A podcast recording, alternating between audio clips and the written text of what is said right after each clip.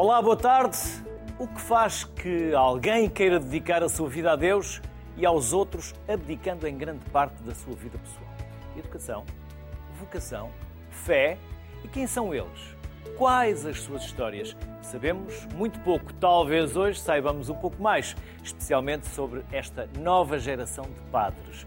Alguns que causam até críticas internas porque se desviam do tradicional, mas se aproximam das comunidades. Comece com o padre Pedro Leitão, que se junta à sociedade civil. Olá, Pedro Leitão, bem-vindo à sociedade civil. Vamos saber qual é a sua paróquia. Ora, eu estou na Diocese de Viseu, Conselho de São Pedro do Sul, e estou com a unidade pastoral eh, de São Macário. Por isso são as comunidades eh, de Sul, de Figueiredo Alva, de Covas do Rio, eh, de Gafanhão, São Martinho das Moitas e Covelo do Paivó. E celebra missa em cada uma dessas? Exatamente. Portanto, em todas. Uh, Durante a semana e, obviamente, uma também algumas. Há uma escala? Sim, sim, claro. E bem, bem orientadinha para não faltar nada, porque são seis paróquias e por isso tem que estar a coisa mais ou menos bem organizada, senão daria confusão, como é óbvio. Já lá vai o tempo em que havia um padre para cada paróquia. Tal e qual, tal e qual. Bons velhos tempos.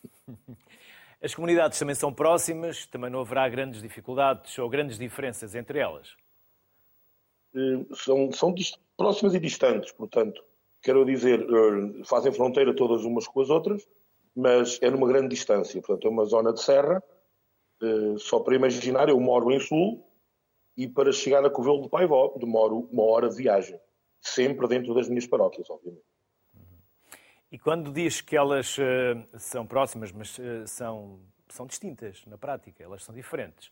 Exatamente, exatamente, claro, bastante diferentes, até porque é uma situação de, de serra, serrania, e por isso tenho duas uh, paróquias que são as maiores, Figueiredo Alva e Sul, um, onde tenho catequese e faço um, vamos dizer, um programa pastoral dito normal de, de, de paróquias rurais, onde tem catequese organizada, onde, onde há bastantes festas também, várias capelanias, portanto, onde há muita gente também para colaborar, onde a questão social também está bastante, bastante forte, eh, e depois outras mais, mais distantes e, e, e, até mais, não vou dizer abandonadas, mas pelo menos a nível de população bastante mais pequenas.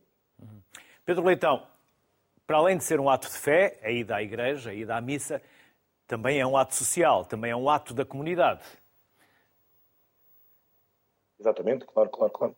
Faz parte da, da, da vida da. Antigamente vestíamos a melhor roupa ao domingo para irmos à missa. Era o momento em que todos nos encontrávamos e em que socializávamos, não é? Claro, claro, exatamente. Era, era, era por isso Ainda a maneira acontece? de haver o convívio. Sim, sim, o adro da igreja, ao fim e ao cabo, é o convívio de to todas as pessoas que, que contam as novidades, que, que falam sobre a família, eh, pronto, onde socializam, obviamente. O adro da igreja é bastante importante. Não lhe vou perguntar, nem lhe vou pedir segredos, mas ainda há o hábito das pessoas se confessarem? Sim, sim, bastante. E até nesta questão que estamos a sair do, do, do Covid, não é? da pandemia, e, e deste, deste fechamento, assim, que houve aqui entre todos. Um, portanto, há necessidade das pessoas, e procuram bastante, procuram também a, a, a confissão. Damos-nos conta que até o Covid ajudou, de certa maneira, a apurar um bocadinho a fé quando muitas vezes dizemos que as pessoas às vezes iam mais por uma questão de, de, não digo que não tivessem fé, mas que iam por ir ver os outros ou iam meramente pelo ato social e não de fé, neste momento damos conta que, de certa maneira, ficaram, digamos assim, as pessoas que de facto têm uma fé mais, mais intensa e têm uma fé mais íntegra e que de facto essas permaneceram e outras foram, foram saindo porque, porque já antes se calhar não se sentiam tão bem e, e aproveitaram, digamos assim, a pandemia para, de certa maneira, se afastar um bocadinho da igreja. Provavelmente as vossas comunidades eh, não fogem à triste regra que é o envelhecimento. Têm eh, cada vez mais pessoas idosas e cada vez menos crianças, menos jovens, menos crianças para irem à catequese, ao crisma, à primeira comunhão, à segunda comunhão? Exatamente, claro. Eh, cada vez menos gente e mais envelhecida e com mais dificuldades. Inclusive, há uma, uma situação logo, estava há meio ano nas paróquias, um, e fui fazer um funeral, uma, uma pequena aldeia, uh, que era em Sete Fontes, e, e, havia um pesar bastante grande, né, que era até no Presidente da Junta, que estava presente, e das outras pessoas que estavam lá, e estava a achar estranho, porque um pesar daqueles, está bem que é sempre funeral, é sempre pesar, como é óbvio, mas dei conta depois que era o último habitante daquela, daquela aldeia. Portanto, não era só o funeral daquela pessoa, era o funeral também da aldeia, ao fim e ao cabo. Porque ainda Qual tem foi essa casas, aldeia, Pedro? Qual foi essa aldeia? Sete fontes. Sete fontes. E foi há muito tempo? Na, na, na, eh, foi há um ano e meio. Foi há um ano e meio. Uhum. E, e, portanto, continuam lá a haver casas e pessoas que moram lá estão imigradas, ou estão em Lisboa, ou estão, ou estão até no estrangeiro, e têm lá a sua casa e, a, continua a ser limpa e continua a ser até vigiada. A aldeia, obviamente, não está assim totalmente ao abandono, mas não tem habitantes, não tem residentes, eh, portanto, durante o ano todo. E por isso foi, foi é um, isso é um sinal de, de, de, que, de facto, eh, a desertificação naquela zona, e temos aldeias com 4, 5 habitantes, com 10 habitantes, bastante. Né? Há pouco já abordou essa questão, mas como é ser padre numa sociedade cada vez mais distante de Deus, Pedro? Eh, acima de tudo, temos que ser testemunho, porque infelizmente a, a Igreja ainda vive muito à sombra dos padres, uh, muito, muito focada no que faz o padre. Se o padre está, as coisas acontecem. Se o padre não está, as coisas não acontecem. Portanto, falta não há comissões equipas, fabriqueiras, não há... Não há... Sim, sim, claro. Há comissões fabriqueiras, há mordomias, mas quando o padre está, tudo funciona. Se o padre não está, nada funciona. Um, e por isso é necessário, estamos a criar também equipas, até com o diácono, estou com o diácono que nos está a auxiliar também na, no, no, trabalho pastoral, e, e, é vital, é vital para, para que as coisas funcionem. Um, mas mais pessoas, leigos próprios da, da, da, terra, portanto, pessoas de lá que têm que ser mais interventivas, que têm que estar mais ativas, têm, têm que estar mais, mais ativas na, na, na, vida paroquial e não estar apenas centralizado e fechado no padre. Cada aldeia tem um sacristão ou é um sacristão para, para, para todas? Cada aldeia tem, tem, cada aldeia tem. Conseguimos fazer isso. Pedro, e como é o padre para lá das paredes de uma igreja? Como é a vida de um padre? Porque não deixa de ser um homem, não deixa de ser um ser humano. Obviamente, costuma-se dizer, às vezes, até a brincar, costumam dizer, ah, o padre na igreja é padre, fora da igreja é um homem normal. Bem, o padre dentro da igreja também é um homem normal. Portanto, não é, não é o, o, o pôr a alva ou tirar a alva que de facto nos faz padres ou não. E é fora das paredes da igreja que de facto temos que demonstrar isso mesmo. Até porque estamos numa altura em que os testemunhos valem, valem mais do, do, que, do, que, a própria sabedoria. No, no, sentido de um padre tem que ser alguém que dá testemunho de Jesus Cristo, e essencialmente há uma, há uma expressão não sei onde é que eu ouvi, não, não, não fui eu que, que, que a queria, mas não sei onde é que eu ouvi, eh, que diz que a função do padre é pôr as pessoas e Deus frente a frente e sair da frente. Portanto, ou seja, mostrarmos... Eu vou guardar essa também, Pedro. É uma, frase bastante, bastante... Quer repeti-la para quem não apanhou a primeira? Quer, quer repetir essa frase para quem não apanhou a primeira? A função do padre é pôr as pessoas e Deus frente a frente e depois sair da frente.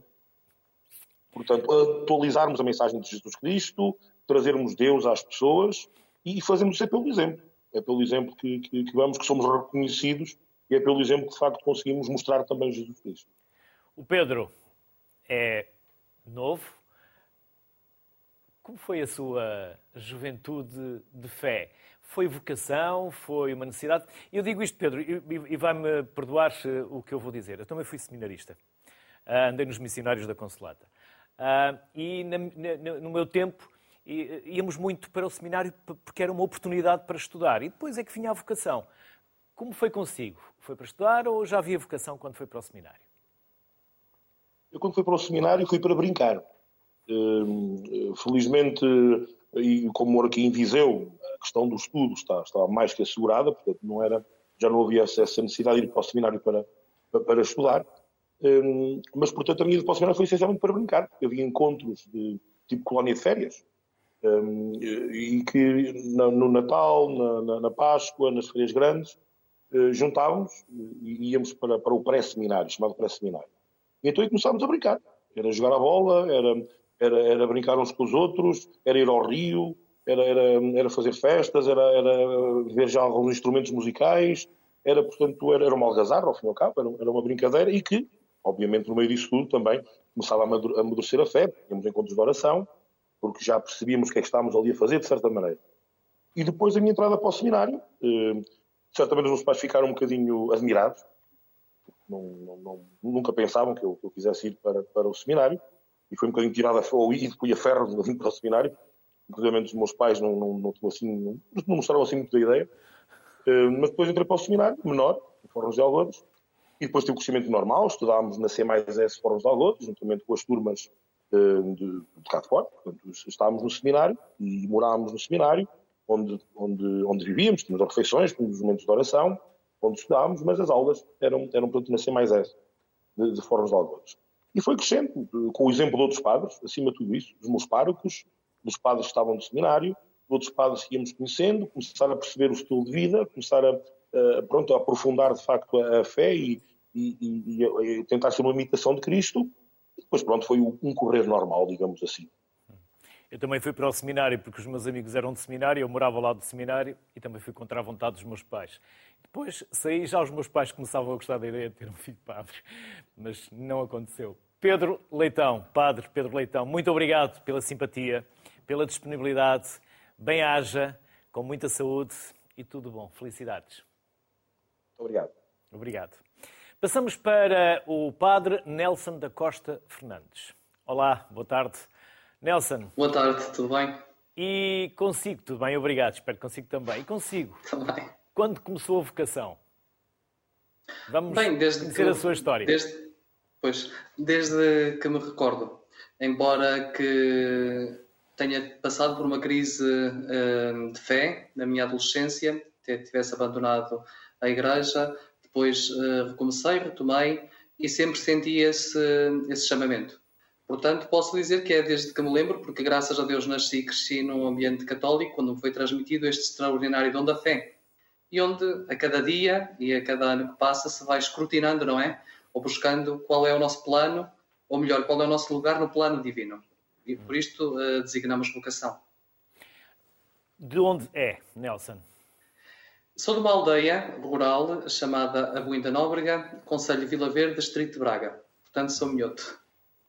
E depois, qual foi o seminário que frequentou? Uh, cheguei a estar em Braga e depois vim para o Alentejo, onde por cá fiquei e cá continuo. Da montanha, da serra escarpada para a planície. Estou na Unidade Pastoral de Mora. Hum. E o que faz aí na Unidade Pastoral de Mora? Faço muitas coisas. desde ter as várias paróquias do Conselho, só não tenho uma. Quantas são? Uh, são três, uma desdobra-se em duas tenho outra comunidade, ou seja, é Mora, Cabeção, Pavia e Malarranha. Sou professor no, no agrupamento de escolas de Mora, de Educação Moral e Religiosa Católica. Este ano também assumi uh, outro desafio, sou professor de História da Igreja na Universidade, na Universidade Sénior Cá de Mora, entre outros a fazer, não é? Ou seja, ser padre não se reduz apenas a celebrar os sacramentos. E o seu primeiro papel foi de catequista. Exatamente. Que idade tinha? Exato. 15, 16 foi no início, pré-entrada para o, para o seminário. Uhum. E depois fundou um primeiro grupo de jovens? Exatamente. Do qual fiz parte e que vivemos o Nelson é um jovem, o Nelson é um jovem, tem. 30, já fui mais. É? Sim, já todos fomos mais, continuamos. Continuamos jovens. Mais não seja de cabeça, mas o Nelson de cabeça e de corpo. Tem 30? 30? Tenho 30, 30, 30, 30 não tem mais. 30 anos. Quase a fazer 31, mas ainda tenho 30. Já vimos ali várias fotografias do Nelson com jovens. Como estão os jovens? Próximos ou começam-se a distanciar da Igreja? Ou têm vindo a distanciar-se? A juventude é por si uma fase complicada, porque é onde se questiona tudo e onde se abrem novos horizontes e há que discernir e que escolher, não é? E também onde se quer experimentar tudo. E de facto, caminhar em igreja à luz da fé é ter a consciência por base, uma consciência bem formada, que nos vai alertando por onde devemos ir e por onde não devemos ir. E muitas vezes a própria consciência diz-nos que aqueles caminhos que parecem mais fáceis não são aqueles que conduzem à felicidade. Para, as, para os jovens de hoje, e nomeadamente aqueles que eu acompanho, estes caminhos, claro que se abrem todos no seu horizonte, mas tomam opções. Mas para eh, fazerem igreja e serem igreja, é importante chegar ao coração. A partir do momento que chegamos ao coração, é a questão de caminhar juntos, de acompanhar. O mais difícil é mesmo, perante tanto barulho, tanto fornezinho, tantos braços que puxam em direções diferentes, chegarmos ao coração deles. Nelson, e é necessário estudar muitos anos para ser padre? E já agora, o pois que é que estudam? Filosofia, teologia. O curso de teologia, de facto, são seis anos. É, é, muito longo.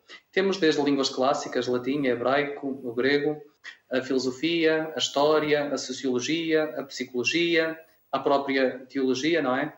Ou seja, abarca várias áreas do saber que, de facto, são necessárias para exercermos o nosso ministério. Durante o curso, de facto, achava aquilo uh, muito exagerado, todas as cadeiras que temos, que são, são 70 e tal, ou que tive, uh, mas agora compreendo de facto a sua necessidade. É necessário tudo isso? Latim, teologia? Tudo, Sim, tudo, é. Isso é, é, acaba depois por ser útil? Já não se lembra acaba, não é porque... latim, não é? Claro, mas conseguimos ver a raiz etimológica das palavras, por exemplo. E para explicar ou para uma homilia ajuda imenso, para atualizar a palavra da Sagrada Escritura. E tantas palavras, o vocabulário que utilizamos no nosso dia a dia, não é? E enquanto estudava também fazia trabalho pastoral? Sim, fazia trabalho pastoral e também tinha uma vertente em mim, que ainda tenho hoje, que é de organizar peregrinações e viagens turísticas, que foi assim que ajudei também a pagar em grande parte as propinas da universidade. Turismo de fé? Que ainda hoje continuo, faço com os meus paroquianos. Turismo de fé? E não só. Neste ano fiz uma viagem da paróquia e fomos até Marrocos. Claro que a festa há sempre, porque somos igreja, mas vamos visitar outras culturas e outras religiões, não é? Nelson, fé... diga, diga. E só dizer que a fé não é um porto de chegada, é um cais de partida. Projeta-nos para o mundo. Nelson, há pouco também perguntei ao Pedro, embora o Nelson já tenha dado algumas uh, uh, informações acerca da questão que lhe vou colocar, mas o padre tem vida para lá das paredes da igreja. Claro, Claro que sim, embora a vida, essa vida em grande medida seja a vida da comunidade, porque há muita tendência de reduzir a vida uh, do padre uh, enquanto ministro ordenado uh, aos sacramentos que se celebra, ou seja, a funilar a vida sacramental da Igreja. Esquecer-se que o padre está em todas as outras dimensões, não é? E também eh, ser igreja é estar com os jovens, é passear com os jovens, é escutar aqueles que estão em dificuldades e procurar caminhar com eles, é orientar os movimentos, é ir ao cinema com amigos e pessoas da comunidade, porque não? Eu vou muitas vezes ao cinema com pessoas da comunidade, vou fazer caminhadas com pessoas da comunidade. Aquilo que toda a gente faz, na vez de fazer só, faço com outros. Ou seja, porque nós somos homens, no sentido pleno, quando nos relacionamos com o nosso semelhante. E, portanto, fora da igreja, digamos, das paredes físicas da igreja, uh, continuo a ser padre. Ainda hoje, na aula da Universidade Sénior, dizia: esqueçam aqui que eu sou o parco, mas não esqueçam que sou o padre, porque o sacramento da ordem imprime caráter. Por isso, sou padre onde quer que eu esteja. O principal problema, se calhar, dos cristãos hoje em dia é que se esquecem-se que onde estão está a igreja. E esse é o grande desafio e é uma grande missão. E uma grande frase a terminar. Nelson, obrigado. Paz Nelson da Costa Fernandes. Bem-haja, Muito obrigado. saúde. É que agradeço o convite.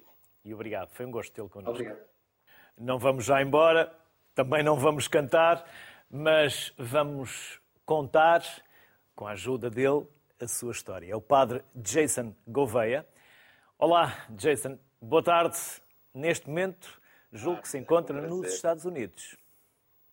Exato. Eu vim aqui fazer um trabalho também. É, a comunidade oceana não é só nas três paróquias onde eu trabalho, mas também uh, na diáspora. Eu estou também com os paroquianos, mas que vivem um pouquinho mais longe do centro da comunidade, mas não deixam de ser cristãos e também não deixam de ser uh, habitantes uh, de coração dos Açores. Já sabe, nasceu nos Açores ou os seus pais é que nasceram nos Açores? Os meus pais nasceram nos Açores, na freguesia de Rabo de Peixe, Uh, entretanto, emigraram para o Canadá, para a cidade de Montreal. Lá eu nasci. Já nasceu no Canadá? Quando tinha 5 anos. Quando eu tinha 5 anos, regress, uh, regressamos para, para a ilha de São Miguel. E lá depois então é que eu continuei a, a, a minha formação, mesmo escolar, uh, depois entretanto também fui para o seminário, depois foi tudo nos Açores. Só, foi para o seminário com 12 anos, não é? Diga, diga, diga. Só ia ao Canadá uh, visitar os avós, a minha família materna, que ainda está no Canadá. e só ia mesmo nas férias uh, visitar a família. Entretanto, a minha formação foi toda no, em Portugal. Aos 12 anos foi para um seminário. Há vocação aos 12 anos? Exato. Uh, eu, eu, eu, eu, costumo dizer, e toda a gente que me conhecia desde pequeno dizia que eu, que eu nasci já com a característica, com, com, o jeito de, de, ser padre. recordo não recordo, mas a minha mãe diz muitas vezes que quando eu nasci falava-se muito em Montreal que eu nasci em 1980 e, e, em, e em Montreal falava-se muito que no ano 2000 ia ser o final dos tempos, e o mundo ia acabar. E, coitado de mim, nasceu um rapaz em 1980, uh, e, em, no ano 2000 ia ter 20 anos, ia para a guerra, ia haver guerras, ia morrer na guerra. Falava-se muito nisso. E eu dizia à minha mãe: Mãe, mãe, não te preocupes, eu vou ser padre. Então não vou para a guerra. e então a minha mãe diz, dizia isso desde pequenininho. Então a, a vontade e o, e o desejo uh, vem, desde, desde pequeno. Entretanto, uh, o fato também é que a gente vai colocando, vamos crescendo, vamos colocando também outras opções, porque a, a vocação também não deixa de ser uma escolha, uma opção. Deus nos escolhe, Deus nos chama, porém também tem que dizer que sim. E claro, na nossa vida, e mesmo durante o seminário, tive 12 anos no seminário, entrei com 12, saí com 24. Em Ponte Delgada, não é? Foi bastante. Em Ponta Delgada. Uh, os primeiros anos foi em Ponta Delgada, os outros anos foram, foi em Angra do Heroísmo. Uhum. De que ano a que ano é que esteve em Angra do Heroísmo? Eu tive de 96 a 2004. Uhum. E depois, fiz, de Angra? Fiz a filosofia. Em, em, Angra fiz a filosofia, a teologia, aquilo como o Nelson esteve a falar há pouco, toda a formação mais teológica. Em Ponta Delgada foi mesmo um ensino, eu fui pequeno, um ensino preparatório, um ensino secundário. Depois a filosofia e a teologia foi no seminário de Angra. E depois, um dia foi para o Brasil. Exato, isso foi mais recentemente. Entretanto, estive na ilha de São Miguel a trabalhar uh, com, com jovens, trabalhei sempre com a juventude. Uh, por isso que a questão da música entrou muito, também muito cedo na minha vida, porque senti a necessidade de que, para, para, para estar com os jovens, precisamos de usar a linguagem dos jovens. E a música é uma linguagem que não só fala o português, o inglês o francês, mas também fala o sentimento e a emoção, fala o coração. Por isso uso muito, uso muito a música na minha evangelização. E, uh, uh, e, entretanto, depois no Brasil, claro que uh, no Brasil tudo também é música, no Brasil tudo é mais vivencial, a fé não é só aquela parte tradicional e daquilo que Esteve nas comunidades, hits. Jason, esteve, na, esteve nas comunidades, nas favelas. Estive. Estive um ano na favela do Complexo do Alemão, onde a minha paróquia tinha mais ou menos 165 mil pessoas.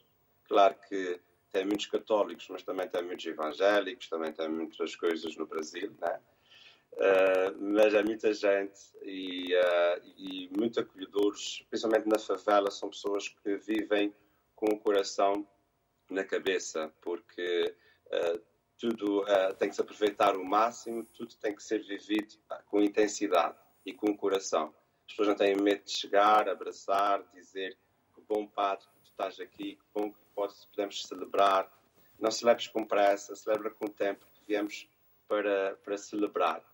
Uh, e isso tudo são, são mentalidades e hábitos totalmente diferentes daqueles que eu estava acostumado aqui da Europa, né, com o sentido da Europa, que é um bocadinho mais, uh, uma fé mais racional, uma fé mais uh, formativa.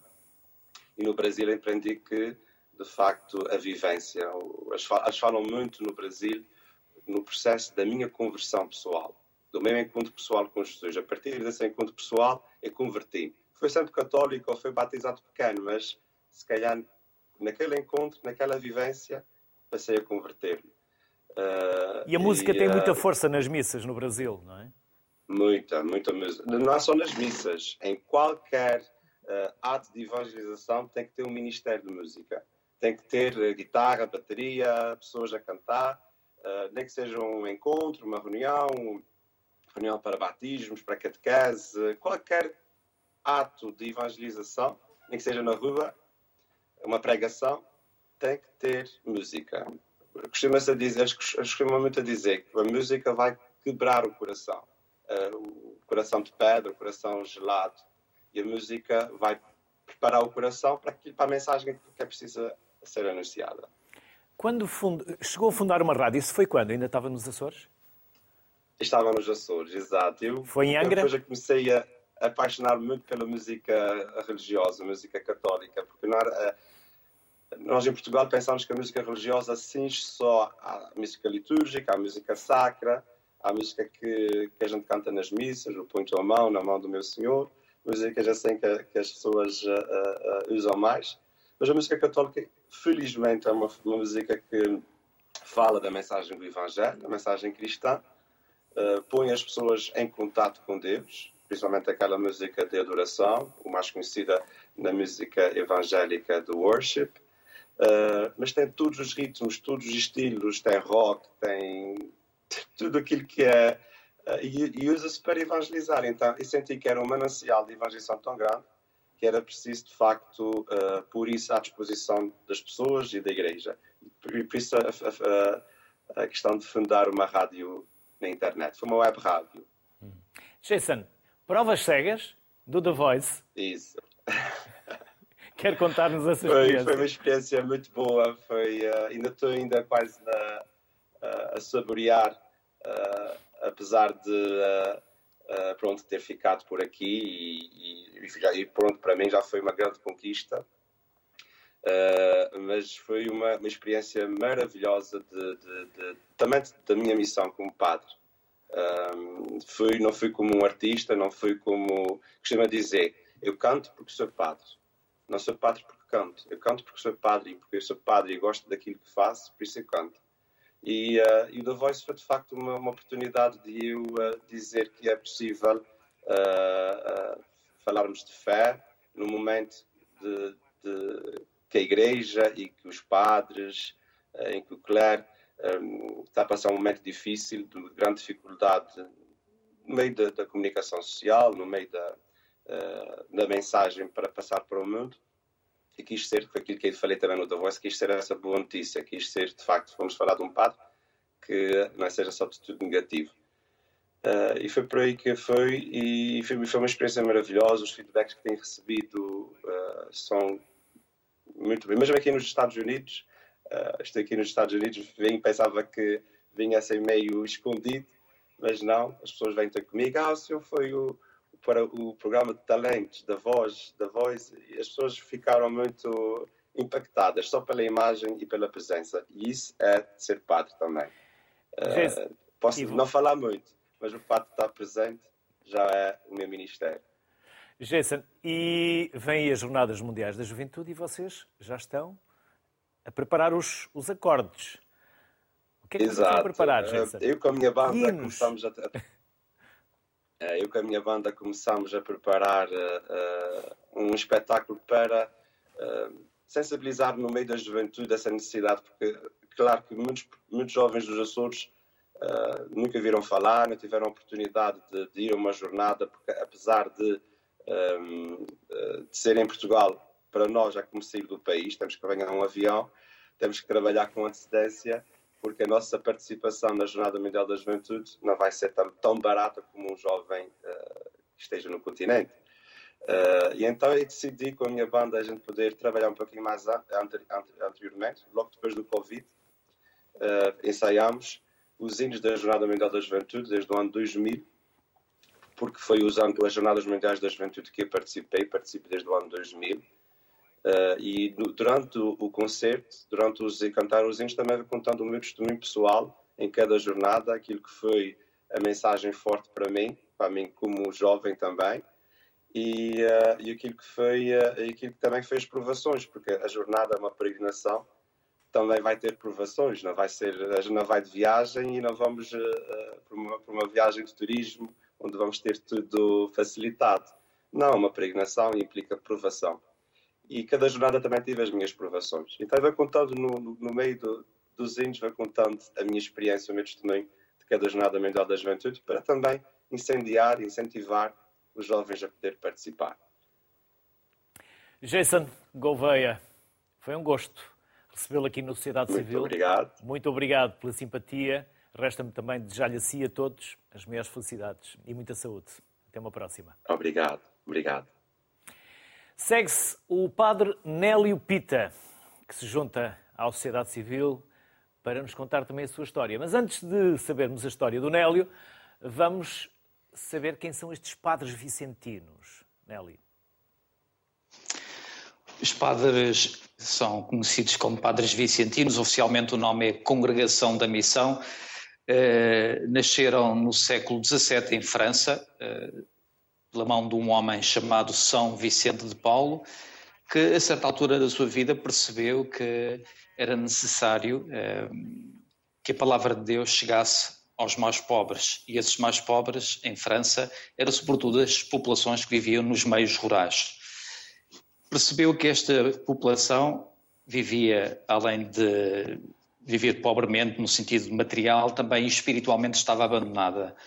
Então procurou criar uma instituição, uma congregação, nós chamamos congregação, que tivesse como finalidade pregar missões para que estas pessoas tivessem acesso à proposta de Deus, à mensagem de Deus, à boa nova.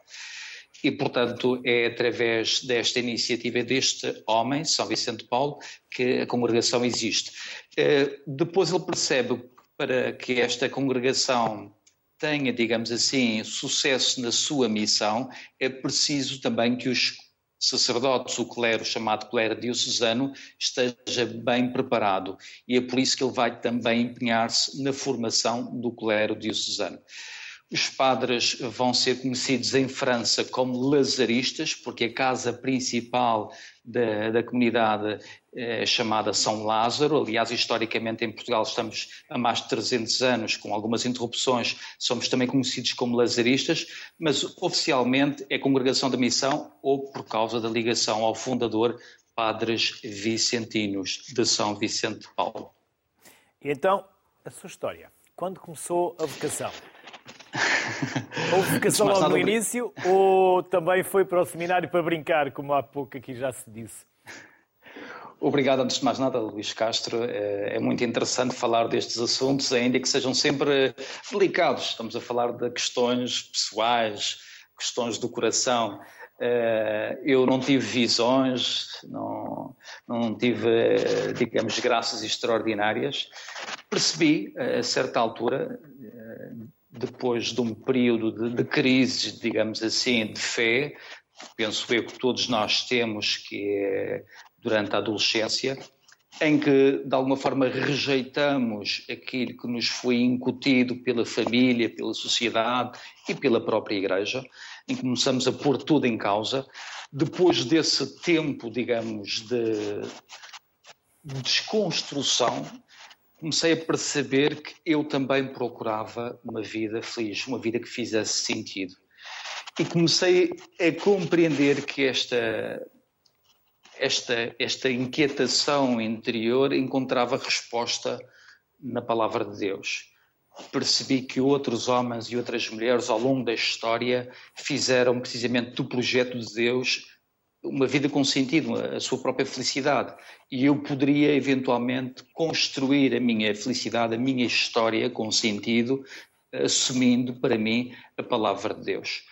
E, de alguma forma, propor essa palavra de Deus como projeto de vida feliz, de vida com sentido, de vida autêntica para outros homens e para outras mulheres. Foi assim que, no final do 12 ano, resolvi comunicar à família que desejaria entrar no seminário de uma congregação, tinha lá um amigo sacerdote, e, e então, eh, logo a seguir ao 12 ano, no Funchal, porque sou natural da Madeira, eh, arrumei as malas e parti para o Porto, onde fiz os primeiros dois anos de teologia, depois concluí os três, eh, terceiro, quarto e quinto, em Lisboa. No Porto onde, Nélio?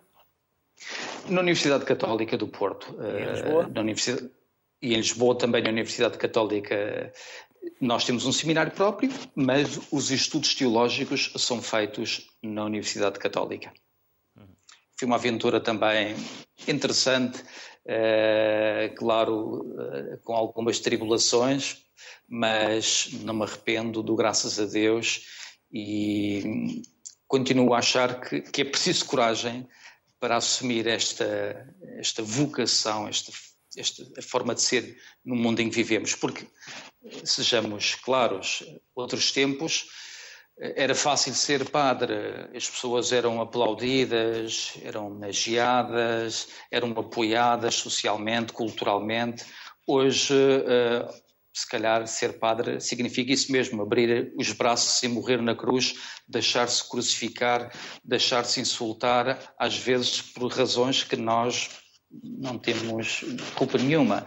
Eh, mas isso acontece hoje e é por isso que é preciso, digamos assim, uma força interior muito, muito grande. Eu estou convencido que aquele que, que é sacerdote, se não tiver essa ligação pessoal a Cristo, esta relação íntima com o próprio Cristo, eh, essa pessoa dificilmente consegue superar as dificuldades que a vida oferece e, e, vai acabar por encontrar outras compensações na vida que não são propriamente uh, os, bom caminho para um sacerdote.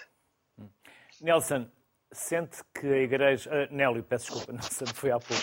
Nélio, sente que a Igreja também está a ficar envelhecida?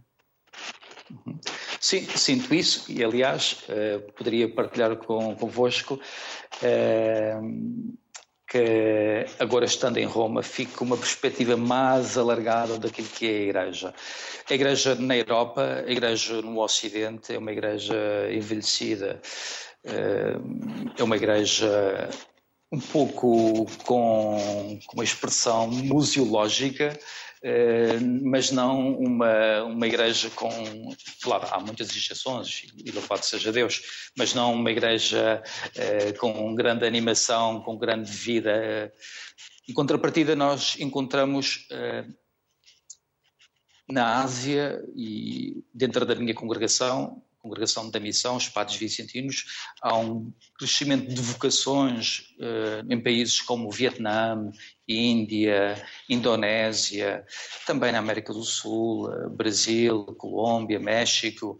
Uh, em contrapartida, na Europa vivemos um, nós chamamos um inverno vocacional, e esse inverno tem a ver com, com um problema que a Europa está a enfrentar a falta de recursos humanos, como nós todos sabemos, eh, é própria da Igreja, é o momento que a Igreja está a viver, mas também em muitos sectores da nossa sociedade. Faltam recursos humanos na vida política, faltam recursos humanos nas nossas escolas, faltam recursos humanos em muitas áreas. É um problema mais grave da Europa e não apenas um problema exclusivo da Igreja. Eh, mas esse é o desafio, no fundo, superar, resistir a este inverno, porque a palavra de Deus, e nós somos servos da palavra de Deus, eh, é para sempre, para todos os homens. Nós acreditamos que eh, a missão que nós temos vai ser continuada por outros uh, agentes, por outros homens no futuro. E o importante agora é, de facto, saber encontrar as melhores estratégias para passar, para transmitir a palavra de Deus às novas gerações. Nélio, Padre Nélio Pita, obrigado pela simpatia, pela disponibilidade, as maiores felicidades, saúde e até uma próxima. Muito obrigado a si e a todos que nos ouvem através da RTP. Muito obrigado. Viveu 16 anos no Quênia, histórias provavelmente não lhe faltam, certamente poderemos ouvir algumas. Padre Filipe Rezende, boa tarde, bem-vindo à Sociedade Luís, Civil. Tudo bem? Filipe, Obrigado. natural de onde? Eu sou natural de Oliveira das Meias, do Distrito de Aveiro, mas Diocese do Porto. Portanto, estamos ali na, na, fronteira. Já era um homem de fronteira, já era uma criança de fronteiras quando nasci, pelos vistos. e de quebrar fronteiras. Filipe, e depois, quebrar fronteiras, quando apareceu a vocação? Bem, a, vocação, ela não aparece, acho eu. A vocação, ela... ela Constrói-se? Constrói-se ou descobre-se, digamos assim, não é? Eu, desde miúdo, sempre vivi muito um, a dimensão humanista, né? Quer dizer, da, da, da, compaixão, do ver situações, às vezes, recordo-me quando eu tinha 9, 10 anos, uh, vivia, um, olhava qualquer coisa na televisão, na África e tudo isso, e, e, e, ali qualquer coisa assim. O que é que eu posso fazer por, estes, por estas miúdos, por estas pessoas? E depois um dia alguém, um padre, também me perguntou, quando tinha 9 anos, disse, olha, não querias ser padre como eu? E, e aquilo que eu me assim foi, a gente diz, não é? Eu uma ficha, e um, eu comecei a dizer que, comecei, ah, por acaso até já tinha pensado nisso, mas eu era assim um bocadinho mais para longe, não era assim destes padres que eu conhecia de troca. Um, pronto, a coisa proporcionou-se mais tarde, não pude logo ir para o seminário. Uh, entretanto, os meus pais, disse isso aos meus pais, os meus pais uh, até foram ao seminário de Cucujães, dos missionários da Boa Nova, mas só depois do sexto ano é que eu podia juntar. Portanto, entretanto, também do quinto ao sexto, saí lá da Terrinha para ir para, para, para, para a escola intermédia, como é que se chamava naquela altura, o ciclo, não era? Um, e foi aí que também comecei a um bocadinho a olhar mais para os olhinhos das meninas e etc. E então, quando cheguei ao sexto, final do sexto ano, meu pai perguntou: então queres ir para o seminário ou não? E disse: é, se calhar é melhor, a gente espera e tal e coisa e tal. Mas eh, era um bocadinho também, como eu costumo dizer, era já uh, Deus que estava um bocadinho a, a, a tentar mexer um bocadinho na minha vida passados uns meses, os missionários combonianos chegaram também, vieram lá à minha terra fazer uma, uma atividade missionária e foi que depois o, o, o gancho entrou, porque era um bocadinho também essa a dimensão missionária que eu também comecei a viver e a partir daí comecei a desenvolver essa, essa, essa vocação, ou melhor, quantos, a escuta e ver o que é que Quantos anos é que entrou para o seminário, Filipe? Com 15 anos. E estávamos 15 anos. em que ano? Uh, 1990. 89, 90, sim. Portanto, tenho 46, estamos, estamos aí. Filipe, eu, vou, eu confesso, estou aqui a fazer-lhe perguntas porque estou curioso. Eu sou bastante mais velho que o Filipe, mas nós conhecemos-nos. Já, já estivemos uma vez eh, Onde? num programa na sociedade civil, exatamente. Pronto, não me isso... recordo exatamente qual foi, qual foi o contexto, talvez qualquer coisa da África, qualquer contexto. Talvez missionários, porque eu fui dos missionários, missionários da Consulata e estudava no Alta Maia e também jogávamos futebol contra o seminário dos cambonianos, mas eh, há uma grande diferença de idades entre nós, quase 10 anos. Sim, deve exatamente. ter sido nesse programa. Mas é que eu estava aqui a tentar lembrar. Foi nesse programa sobre os missionários. Sim, sim, sim. Filipe, e por falar em missionários, o que é um padre missionário? Para quem não sabe, é alguém que larga tudo para ir para uma missão, algures, ajudar eu, em primeiro lugar, costumo sempre dizer, eu antes de ser padre sou missionário. Um, o que é que isso quer dizer? Quer dizer que a minha vocação é uh, o chegar e anunciar Jesus a, a pessoas, uh, levar a mensagem de Jesus, neste caso muito concreto, a pessoas que ainda não estão evangelizadas ou que estão no princípio da evangelização. Eu no Quênia estive, uh, pude ter essa graça de viver a primeira missão onde estive no Quênia, lá remoto, num espaço remoto perto da fronteira com a Uganda, a 500 km da capital Nairobi, vivia e conheci ainda um primeiro, um grupo, uma pessoa do primeiro grupo de batizados daquela missão. Uh, ou seja, foram batizados em 1975, 76, o primeiro grupo. Portanto, uh, nós vamos para, somos especificamente chamados a ir para este tipo de situações. Obviamente que depois levamos a palavra de Deus, mas também, obviamente, a, a toda a parte de desenvolvimento humano e, e, é inerente um bocadinho a isto, a humanização das pessoas. Melhor, a evangelização não tem sentido se também não for humanização. E daí todos os outros projetos de, de escolas, de poços de água e tudo isso. Né? Portanto, eu costumo dizer, primeiro tudo, sou missionário, que é levar aquilo que Jesus diz no Evangelho. Eu, eu sou o caminho, a verdade e a vida e tenho, dou-vos a vida em plenitude e a vida significa isto. Portanto, um, um, não é só o Evangelho, não é só a fé, mas também todo aquilo que anda à volta de uma humanização da nossa vida. Um, e primeiro tudo sou isso. Depois sirvo também uh, como sacerdote missionário, no sentido de dizer, uh, através dos sacramentos, através da vida sacramental, também faço chegar e procuro fazer chegar essa mensagem de Jesus do Evangelho. Mas sempre com esta vertente missionária que é muito, muito vincada. Não, é? não posso dissociar uma da outra. Alguma história que eu tenha marcado? Bom, uh, várias. Uh, pela positiva, Uma, uh, uma que nos possa contar assim de forma pela, pela positiva, na, na, já foi numa outra paróquia onde estive, em Nairobi, onde eu, uh, nas periferias de Nairobi, nós tínhamos um dos muitos projetos que damos assistência, o projeto Provida. Assistíamos miúdas dos, 15, dos 13 aos 20 anos que acabavam grávidas e, e depois tinham que fazer abortos ou eram postas fora de casa, etc e nós nesse projeto tínhamos um apoio eh, psicológico, também do ponto de vista de parcerias que tínhamos com hospitais, eh, de dar o apoio pré e pós-natal. E uma miúda que chegou eh, com 16 anos, chegou completamente transformada, transtornada, tinha sido posta fora de casa pelos pais. O, o, pai da criança, que era uma pessoa com 40 anos, que tinha engravidado, um, queria que ela abortasse e se não abortasse, ela ia matá-la. Uma história incrível. Ehm, obviamente ela queria ajuda para abortar e, e, nós com os, com os dois assistentes sociais que estávamos uh, neste projeto, procuramos conversar, falar e passado um pouco ela disse, está bem, então vá, ajuda-me a ter a criança, mas eu não quero ficar com ela.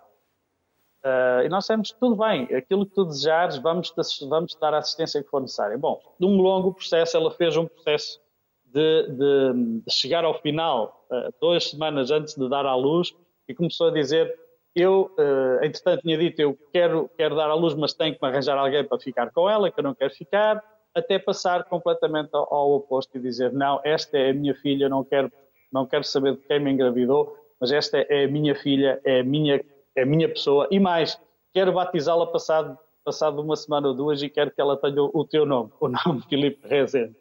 Ora bem, foi assim um bocadinho uma coisa que caiu assim um bocadinho de. Pronto, caiu no coração. Não, que esta, estas são pequenas histórias que a gente vai, vai às vezes recordando. Nos enchem a alma e que nos marcam para a vida. E, e que nos deixam até umas lágrimas no canto do olho quando as recordamos. Várias, várias. Filipe, Padre Filipe Rezende, muito obrigado. Foi um gosto revê-lo aqui no Sociedade Civil. Bem-haja, saúde, felicidades. Aproveito só para dar uma pequenina chega, já que estão a falar de padres das novas gerações, nós estamos neste momento também a começar uma rádio, portanto, houve o colega Jason que estava a falar há bocadinho, estamos também a começar uma rádio, Rádio Jim, uh, rádio online, um, também para poder fazer passar estas, estas boas notícias, estas mensagens. De modo que rádio Jim. Rádio Jim Online. Portanto, rádio.jim.pt é onde podem ouvir também esta rádio que quer ser missionária e jovem. Como dizer, nós compramos o carro, sentamos no banco de trás e os jovens é que vão conduzir. Protagonismo aos jovens, que é aquilo que o, Papa nos pede, que o Papa nos pede, também para a Jornada Mundial da Juventude. Muito bem, Muito Filipe. obrigado pela oportunidade. Obrigado, felicidades, até uma próxima. Disponha, obrigado. A história enquanto padre é muito recente. É padre apenas há três meses. Padre Lourenço Lino. Olá, Lourenço. Boa tarde. Olá. Bem-vindo. Muito boa tarde, Luís. Como foram estes três meses? Lourenço, o que esperava ou algumas uh, coisas uh, diferentes daquilo que era expectável? Bem, foram três meses muito intensos, uh, mas apesar de tudo coincidiu grande parte com as férias, não é? porque eu fui ordenado padre no início de julho, eu estou ali no fim do ano de seminário e, e, depois fui de férias e entrei agora recentemente nas paróquias para onde fui nomeado, mas apesar de tudo foram três meses intensos. A experiência de padre é uma experiência muito nova todos os dias. Portanto, o celebrar os sacramentos, o, o ter a oportunidade de, de, ouvir as pessoas como padre e de, de receber já delas a confiança, apesar de ser um padre novo, é uma experiência muito forte, muito marcante. Quais são as paróquias, Lourenço? Eu estou nas paróquias de Algés, Miraflores e na paróquia da Cruz Quebrada. Portanto, são duas paróquias, Algés, Miraflores e Cruz Quebrada. Lourenço, e como reagem os paroquianos quando veem um padre jovem a subir ao altar? Eles estão habituados a padres mais velhos um, e de um momento para o outro aparece um padre jovem, novinho, a celebrar a missa. Como é reagem eles? Normalmente as pessoas reagem com, com surpresa, mas com, com agrado, não é? Ficam, ficam felizes de ver um padre jovem. Apesar de tudo, aqui nestas paróquias antes de mim já tiveram outros padres também assim novos e, e pronto, e as pessoas já têm visto, mas de facto é uma experiência sempre interessante. Mas ver a fazer homilia e como reagem eles Sim. à sua homilia de um jovem. reagem com interesse. Com pouca experiência de vida ainda, não é? É verdade, é verdade. Eu às vezes até penso o que é que, o que, é que eu, com, que é que eu com a minha idade, o que é que eu vou dizer, o que é que eu vou ensinar, não é? De especial. Mas, mas não é preciso ter muito essa preocupação, porque as pessoas ouvem com muita atenção. Um, a homilia, de facto, é um momento muito privilegiado de, de, chegar ao coração das pessoas. E também ali eu não me estou a anunciar a mim próprio, portanto, não, não tenho de ter ali um grande currículo. O que eu quero é, é falar da palavra de Deus e, portanto, comunicar isso às pessoas do meu jeito, da maneira como sei, da, lá está, na expressão da minha juventude. E eu acho que as pessoas a isso estão sempre atentas e valorizam sempre. Cada tenho padre... sentido muito bem acolhido. Cada padre tem uma identidade dentro da igreja. Há uma identidade coletiva, mas depois há uma identidade individual.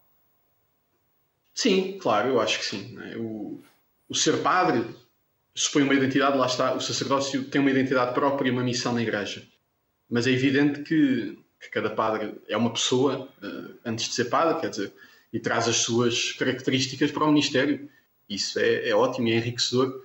E nós vemos os padres são muito diferentes, não é? Acho, acho que neste, neste programa já dá para ver isso. Histórias de vida tão diferentes e isso transparece na maneira de exercer o ministério, de anunciar Jesus Cristo. O anúncio é o mesmo, mas a forma de anunciar certamente tem muitas variações, não é? muitas modalidades. Isso, nessa forma, quando nós vamos a uma missa, quando entramos numa igreja e há uma celebração, elas são sempre iguais. Muita tristeza, música muito melancólica. Vocês, padres mais jovens, trazem outro ritmo, outra alegria para as celebrações? Não sei, eu não sei, não posso ser juiz em causa própria, mas eu não tenho sentido, não tenho sentido nunca esse ambiente assim pesado e, e depressivo nas missas uh, onde tenho estado, não, não por mérito meu, mas eu acho que isso depende muito da maneira como a pessoa entende o que é a celebração da missa. Quando a pessoa vai à missa com um sentido profundo de que vai ao encontro de Deus, de que vai para, para adorá-lo, para o receber, uh, isso enche a alma, não é? E depois tudo o resto, mesmo que às vezes a missa, o padre seja chato, uh, o coro seja desafinado e o ambiente seja obscuro, há esta verdade profunda da missa que, que, que está para além de nós. Agora, claro, é, é bom que tentemos que a missa seja chega às pessoas, com homilia, seja lá está um espaço privilegiado de clareza, de, de, de interesse. E, e quando está no altar e olha cá para baixo, são pessoas envelhecidas ou tem jovens? Tenho jovens. Eu, por acaso, tenho a graça de, de, nestas paróquias encontrar muita gente jovem, sim. Felizmente. Também pessoas mais velhas, claro, isso é ótimo. A igreja deve ter lugar para todos, não é? E a preocupação de chegar aos jovens deve ser também a preocupação de não deixar de chegar uh, aos mais velhos, claro. Mas eu tenho a graça de ter tido contacto com muita gente jovem, com eh, também muitas famílias novas, famílias com, com filhos pequenos, uh, assim, missas, missas onde há muito choro e há, muita, uh, há muitas crenças de um lado para o outro, mas, mas isso é bonito, isso enche a alma.